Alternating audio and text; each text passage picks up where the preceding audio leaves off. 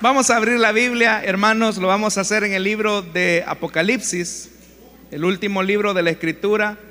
Apocalipsis capítulo número 2. Es un pasaje bastante conocido. Dice la palabra del Señor, escribe al ángel de la iglesia de Éfeso. Esto dice el que tiene las siete estrellas en su mano derecha y se pasea en medio de los siete candelabros de oro. Conozco tus obras, tu duro trabajo y tu perseverancia. Sé que no puedes soportar a los malvados y que has puesto a prueba a los que dicen ser apóstoles, pero no lo son, y has descubierto que son falsos. Has perseverado y sufrido por mi nombre sin desanimarte. Sin embargo, tengo en tu contra que has abandonado tu primer amor. Recuerda de dónde has caído, arrepiéntete y vuelve a practicar las obras que hacías al principio. Si no te arrepientes, iré y quitaré de su lugar tu candelabro. Pero tienes a tu favor que aborreces las prácticas de los nicolaitas, las cuales yo también aborrezco. El que tenga oídos, que oiga lo que el Espíritu dice a las iglesias. Al que salga vencedor, le daré derecho a comer del árbol de la vida que está en el paraíso de Dios. Quizá, hermanos, ninguna otra iglesia en la historia del Nuevo Testamento haya tenido una herencia tan rica como la tuvo la congregación de Éfeso. La iglesia de Éfeso tiene literalmente, hermanos, fundadores que hicieron de su iglesia una iglesia muy avivada en su momento. Comenzando primero por Priscila y Aquila, compañeros y amigos del ministerio del apóstol Pablo, que fueron los que en primer lugar introdujeron el Evangelio en la ciudad. Este matrimonio comenzó a incursionar en el territorio de Éfeso para llevar el Evangelio. Más adelante también, según lo relata el libro de los Hechos de los Apóstoles, se les unió un predicador elocuente de quien tenemos también testimonio, como lo era Apolos. Es decir, que seguidamente de Priscila y Aquila, Apolos también sigue dándole más fuerza a la obra evangelizadora en el territorio de Éfeso. Pero es hasta que llega Pablo en lo que nosotros conocemos como su segundo viaje misionero, que durante tres años, imagínense hermanos, durante tres años el apóstol Pablo comenzó a enseñar en la iglesia de Éfeso. Es decir, imagínense, habían tenido como, por decirlo así, evangelistas como Priscila y Aquila, predicadores elocuentes como Apolos, un pastor de lujo como el apóstol Pablo que les enseñó por tres años. Y mientras el apóstol Pablo permaneció en la ciudad de Éfeso, la fundación de la iglesia de hecho que fue sobrenatural. Porque cuando Pablo predicaba, señales sobrenaturales acontecían en la predicación del apóstol. Sanidades, hermanos, como dice el libro de los Hechos de los Apóstoles, con los pañuelos, con los delantales, es decir, un avivamiento absoluto. También, hermanos, el Espíritu Santo bautizaba a los creyentes efesios por medio del ministerio del apóstol Pablo. A veces, hermanos, en la predicación, Pablo estaba transmitiendo verdades del Evangelio y el Espíritu Santo caía sobre ellos y la iglesia comenzaba a hablar en nuevas lenguas. Eso obviamente que sacudió los reinos o el reino de las tinieblas al punto, hermanos, que en un intento de querer imitar al apóstol Pablo, porque siempre, como dijo Martín Lutero, es una, una frase muy célebre de Lutero, él dice que cuando Dios levanta una obra, al lado siempre Satanás levanta su capilla. Siempre que Dios, hermanos, levanta una obra, siempre Satanás va a tratar la manera de levantar una obra similar para engañar a las personas. Y dice también el libro de los Hechos de los Apóstoles que siete judíos que se habían enterado de el crecimiento de la iglesia, de la visitación del Espíritu Santo en medio de la iglesia, ellos intentaron imitar los exorcismos y les fue mal, porque ellos dijeron, bueno, en el nombre de Jesús, del que predica Pablo, te echamos fuera. Y usted sabe lo que ocurrió. Porque en el Evangelio no se trata de fórmulas mágicas, no se trata, hermanos, de decir palabras adecuadas, sino que de verdad cuando nos enfrentamos al reino de las tinieblas es importante tener el acompañamiento de Dios. Aquí no se, no se anda jugando, hermanos y hermanas. Aquí no se puede eh, jugar al Evangelio como estos judíos intentaron hacerlo. Dice la Biblia que literalmente cuando esos hechos sobrenaturales, los exorcismos que el apóstol Pablo hacía en medio de la ciudad de Éfeso, generó tal impacto en la ciudad que muchos de los hermanos, muchos de los hermanos sacaban sus libros de hechicería y los fueron a quemar porque se dieron cuenta que con las cosas de Dios no se puede andar jugando, hermanos. Ellos sacaron todos los libros de hechicería y los quemaron. Eso habla de que el Evangelio llegó con poder. Ellos entendieron que el Evangelio no era una religión más, es decir, la iglesia de Éfeso era una iglesia, hermanos, que desde su, funda, desde su fundación nació con el poder de Dios. Cuando el apóstol Pablo tuvo que retirarse de la iglesia de Éfeso, les dejó una, a, un a un sucesor de calibre.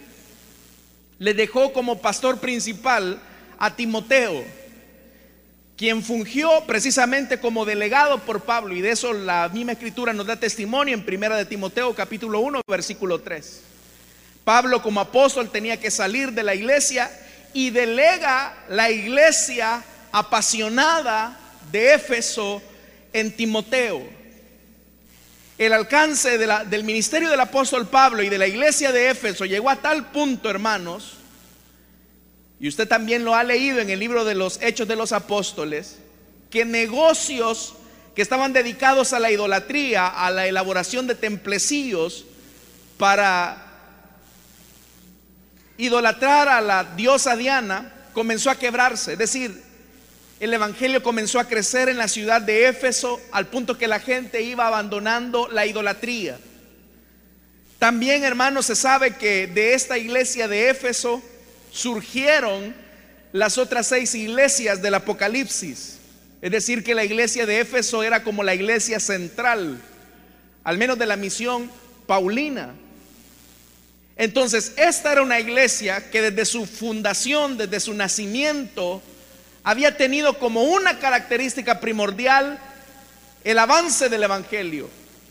Tenía en su ADN la pasión por la causa de Cristo. Pero cuatro décadas después de todos estos hechos, el apóstol Pablo había muerto, seguramente Timoteo estaba a punto de morir o ya había envejecido. Muchos de los creyentes que vieron el nacimiento de la iglesia de Éfeso también comenzaron a morir. Y es, es esa generación, esa primera generación de cristianos, los que habían visto sanidades, era esa primera generación de cristianos los que habían visto exorcismos. Era esa primera generación de cristianos los que habían visto que en una predicación el Espíritu Santo descendía para bautizar. Pero esa primera generación ya estaba muriendo o al menos estaba envejeciendo. Pero ¿qué pasó? La segunda generación retomó el liderazgo.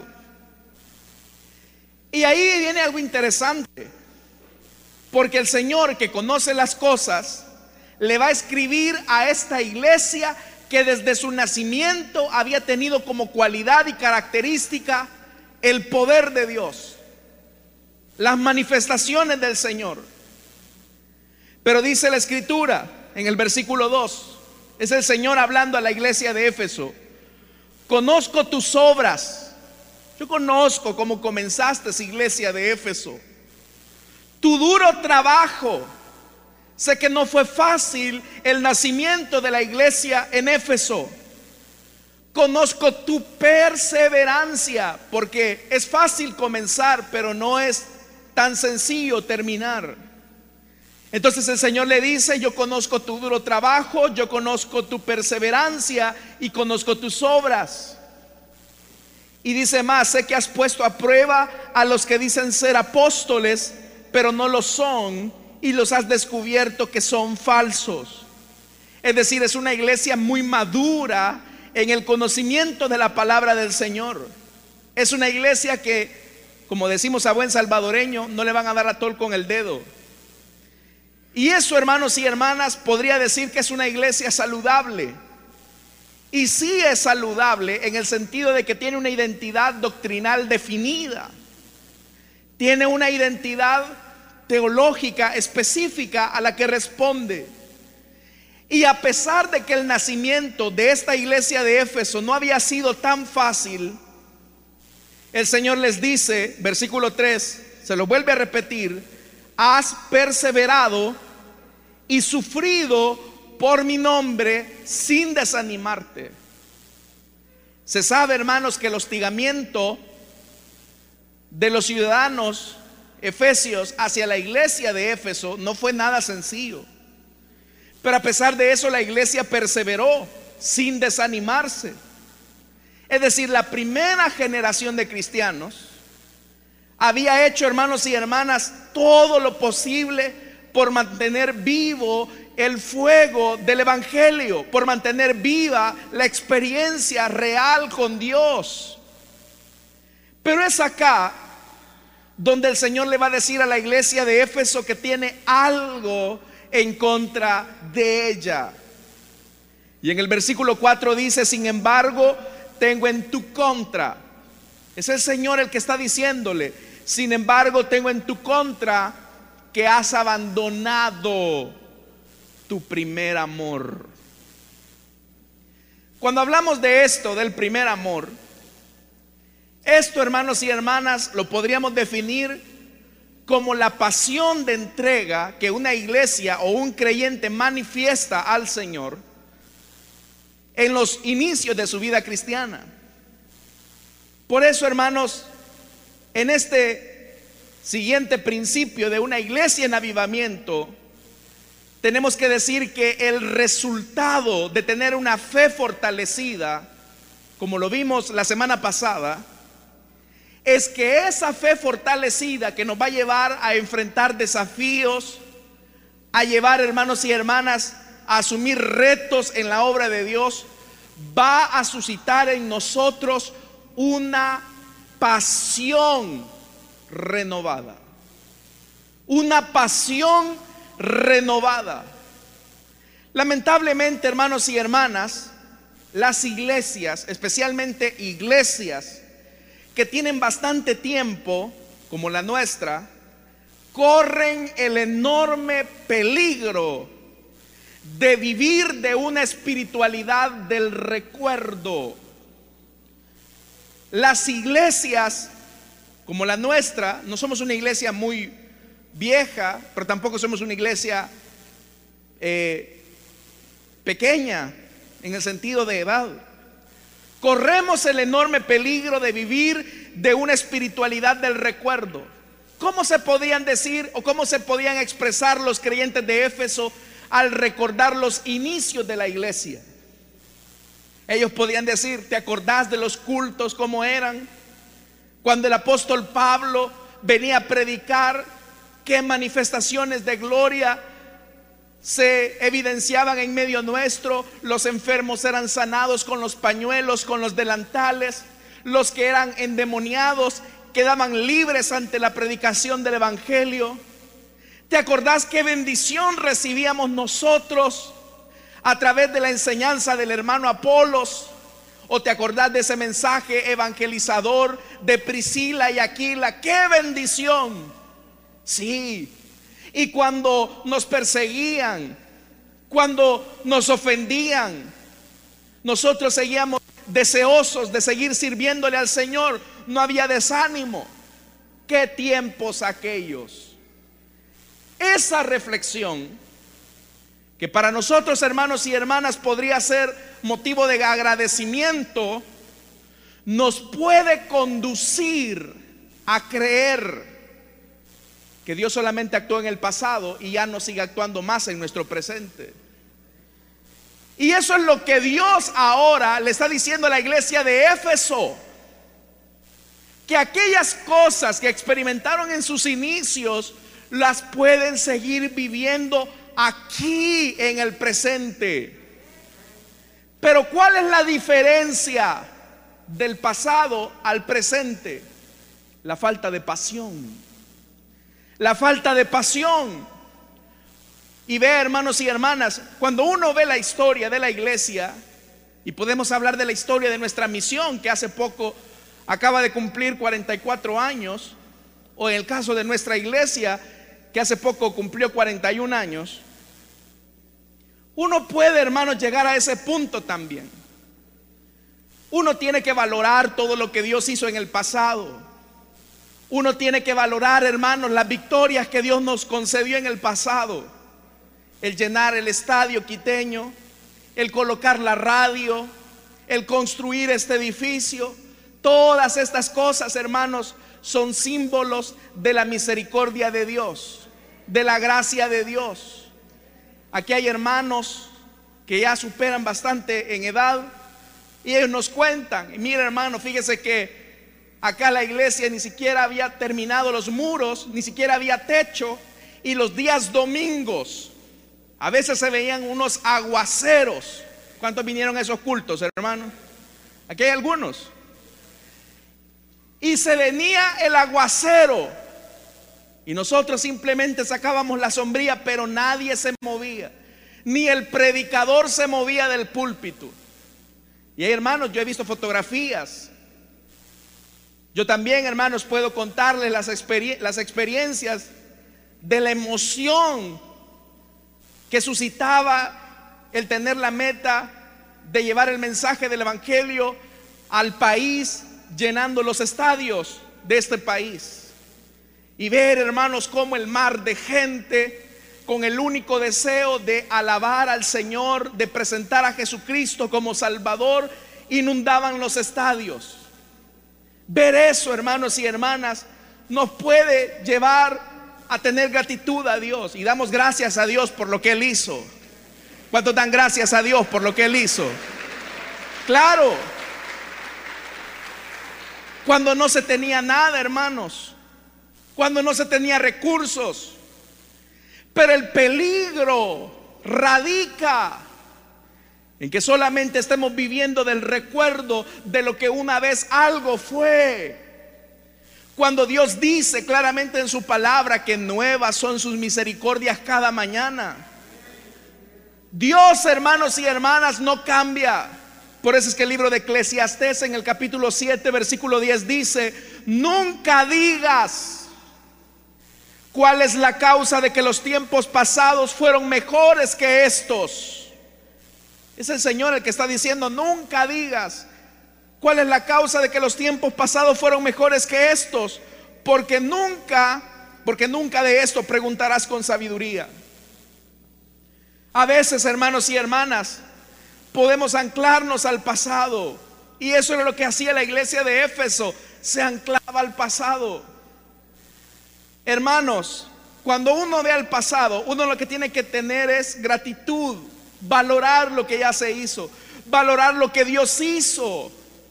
Cuando uno ve hacia atrás las historias de las iglesias, nuestra historia, tiene que haber en nosotros gratitud hacia el Señor, porque todo lo que se ha logrado hasta este momento, hermanos, no ha sido el resultado del esfuerzo colectivo de una iglesia, mucho menos ha sido el resultado del esfuerzo humano de un solo hombre, ha sido tan solo la gracia y la misericordia de Dios quien nos ha dado de su don para que nosotros podamos crecer. Ha sido Dios. Pero Dios nos invita ahora, y ese es un principio de una iglesia en avivamiento, que tiene pasión para entender que Dios es el mismo de ayer, de hoy y de siempre. Dios quiere obrar aquí. Entonces vea, el resultado paralelo de una fe fortalecida es una pasión renovada. ¿En qué se nota cuando alguien tiene una fe fortalecida? Ya dijimos la semana pasada, en la Biblia la fe se evidencia por las obras. En la Biblia la fe se manifiesta por la obediencia a Dios y a su palabra. ¿Quién es el que tiene fe? El que tiene fe es el que tiene pasión por Dios. Es el que sabe que a pesar de que puedan haber momentos difíciles, momentos de escasez, una lluvia no lo va a detener. El partido del FAS no lo va a detener. El que tiene pasión por Dios contra viento y marea es capaz de pelear la buena batalla, no importando si tiene que exponer su propia vida al riesgo y al peligro, porque sabe que fiel es el que lo llamó y fiel es también el que va a cumplir su palabra en medio de su pueblo, es capaz de entregar su vida. Entonces, hermanos y hermanas, el Señor le está diciendo a la iglesia de Éfeso y especialmente a la nueva generación, a la nueva generación Dios le está diciendo, iglesia de la nueva generación, ten tu propia historia con Dios. Aquellos que vivieron grandes historias por el avance del reino de Dios, qué bien por ellos, qué bien por aquellos que cuando no había recurso para pagar los proyectos, tuvieron que doblar sus rodillas y decirle, Señor, dependemos de ti, tuya es la obra, tú vas a proveer. Pero muchas veces, hermanos y hermanas, esta generación actual ya no tiene experiencias con el Señor, lecciones con el Señor y viven de espiritualidad prestada.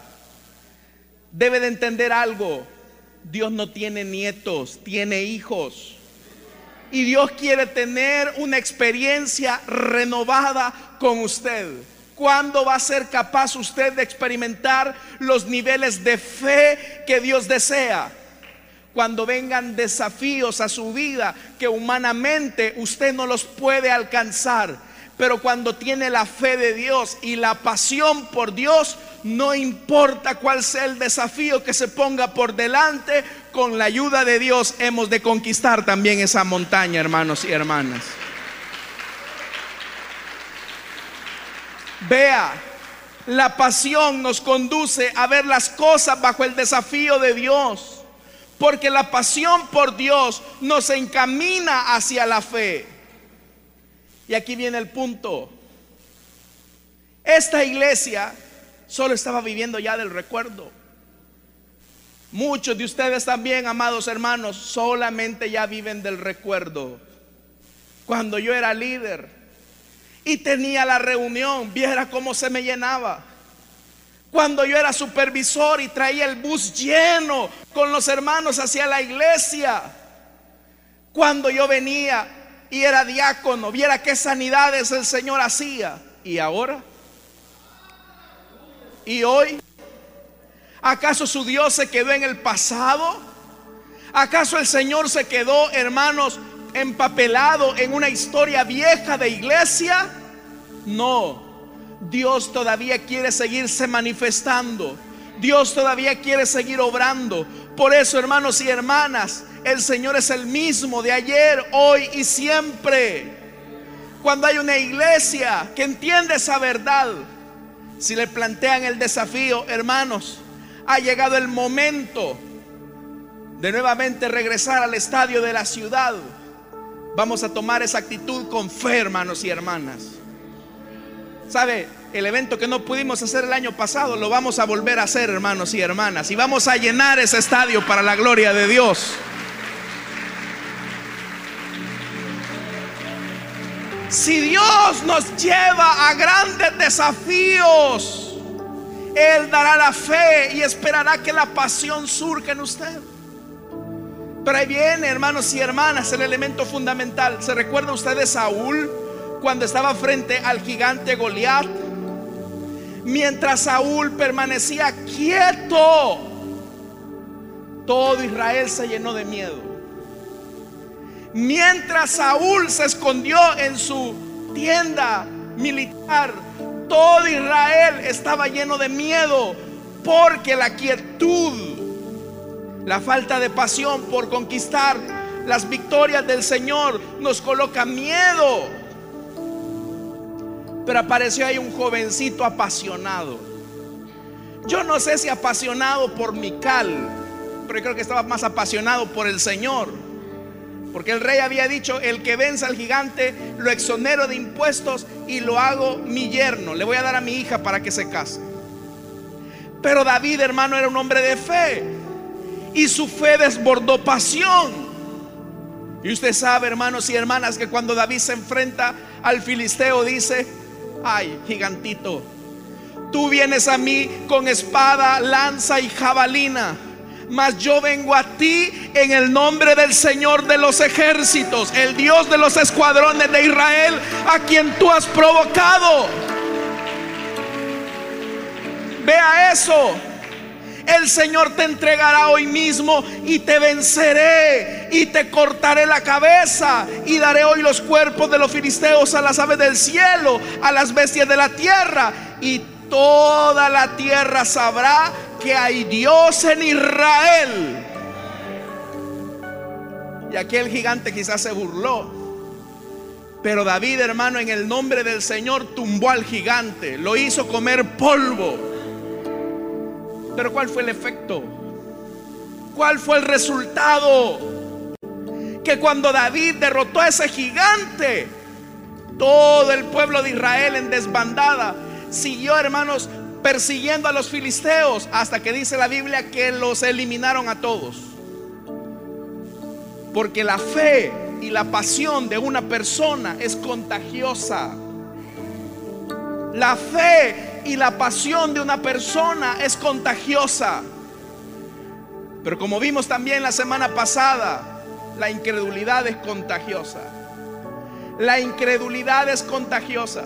Entonces decida usted a quién, de quién se va a contagiar. Si hay hermanos que le dicen, no, es que ya la iglesia no es lo mismo ya no se siente lo mismo, ya no hay lo mismo. No, el que ha cambiado es usted, porque Dios sigue siendo el mismo. Él sigue siendo fiel a sus promesas. Él quiere derramar su gloria en medio de su pueblo. Dios es el mismo. ¿Serás tú aquel Daniel de quien hemos oído? Y esto no es una cuestión de edad. Esta es una cuestión de creerle a Dios. Hermanos, yo escuchaba una historia, por cierto, y yo le quiero preguntar a usted, un hermano, cuando comenzaba la iglesia, una muchacha recientemente había dado a luz, eso ocurrió en San Salvador, una hermana recientemente había dado a luz, era una joven, allá por los 80, 90 creo, él lo cuenta. Y resulta ser que el niño se enfermó, le dio temperatura, lo llevó al médico obviamente, le dieron el medicamento, no le encontraban nada y el niño seguía cada vez peor y peor. Y esta hermana se recordó de un hermano, hombre de Dios, y le dijo, llamen al hermano fulano para que venga a orar por mi niño. Y en eso que envían a las personas a buscar a este hermano, Resulta ser que el niño muere. Y era, pues obviamente, hermanos, no, no, era un tiempo en el que era tan fácil trasladarse. La cosa es que el hermano llegó como tres horas más tarde. Y el niño ya estaba muerto, la madre estaba desconsolada. Pero aquel hombre, hermanos, llegó, vio a la mujer desconsolada y le dijo, hermana, ¿Usted cree que el Señor Jesucristo es el mismo de ayer, hoy y siempre? Sí, hermano. Hoy yo sé que mi hijo está en la presencia del Señor y que yo me voy a encontrar con él. No, no, no, no, hermana. Eso es una realidad a la que todos vamos, le dijo. Yo lo que quiero preguntarle es que si usted cree que Jesucristo es el mismo de ayer, hoy y siempre. Era una respuesta confrontativa. Y le voy a hacer más claro, le dijo, ¿usted cree que el Señor Jesucristo puede devolverle la vida a su bebé? Y aquella mujer llorando, dijo, yo sí creo, vamos a orar. Aquel hombre de Dios oró por ese bebé, puso sus manos sobre ese bebé muerto, orando hermanos, una oración que se extendió minutos y a todo eso el diablo, no, no va a poder, es mentira. Eso ocurrió en el pasado. Siga creyendo, siga creyendo. Oremos, oremos. Pasaron como 30 minutos de oración intensa, creyéndole a Dios, no dudando, hasta que el bebé comenzó a llorar nuevamente y el Señor resucitó a ese niño.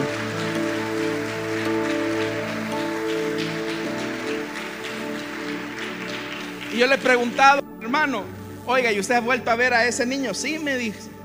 Oye, es un hombre, me dijo, con familia. Es un hombre con familia. Yo sé que hoy que les he contado esto de este hermano, muchos de ustedes dirán, a saber si será cierto. Bueno, yo sé que el hermano no mentiría, es un hombre de Dios. Yo le pregunto a usted, ¿y usted cree que Dios puede hacer eso? Vea cómo los amenes bajan. Yo le pregunto, así, conforme a su fe, ¿usted cree que Dios puede hacer eso?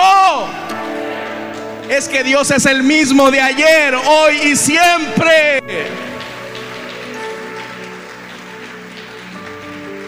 Necesitamos volver a esa pasión de creer que Dios puede hacer las cosas.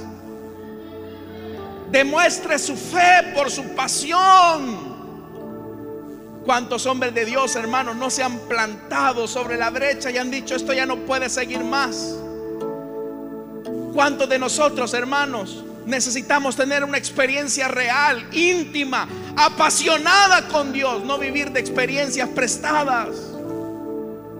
Hermanos, qué bendición es cuando Dios sana a un enfermo, qué bendición es cuando Dios restaura un hogar.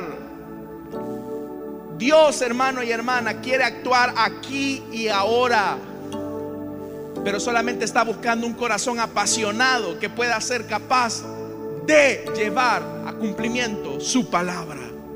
Así que el que tenga oídos para oír, que oiga lo que el Señor nos ha dicho esta mañana, hermanos. A renovar nuestra pasión por el Señor. Amén.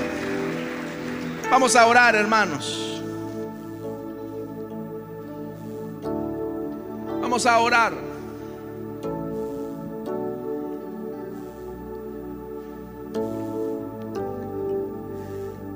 Padre que estás en los cielos. Renueva nuestra pasión por ti. Para que no solamente vivamos del recuerdo como la iglesia de Éfeso,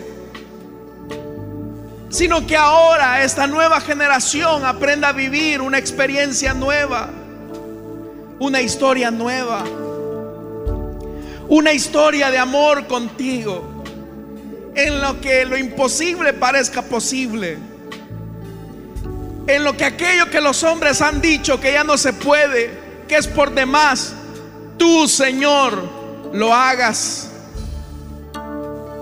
Ayúdanos a tener esa fe del primer amor en el nombre de Jesús.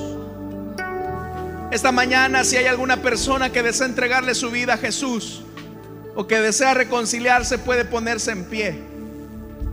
Queremos orar por usted. O si hay alguna persona que desea reconciliarse también, hermano, hermana, puede ponerse en pie. ¿Hay alguien que desea entregarle su vida a Cristo o desea reconciliarse? No puede extender mucho este llamado. Amados hermanos, Dios quiere derramar sobre nosotros bendición. ¿Hay alguien? ¿Hay alguien que desea entregarle su vida a Cristo, desea reconciliarse? Puede ponerse en pie y vamos a orar por usted.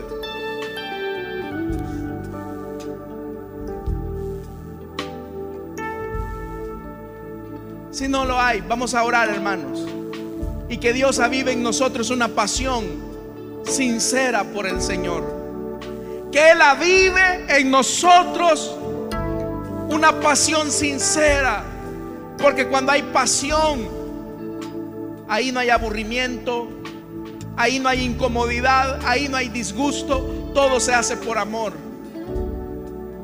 Que Dios nos ayude, hermanos. Padre que estás en los cielos, aquí está tu pueblo reunido esta mañana para que nos ayudes a crecer en amor hacia ti. No queremos vivir, Señor, de espiritualidad prestada.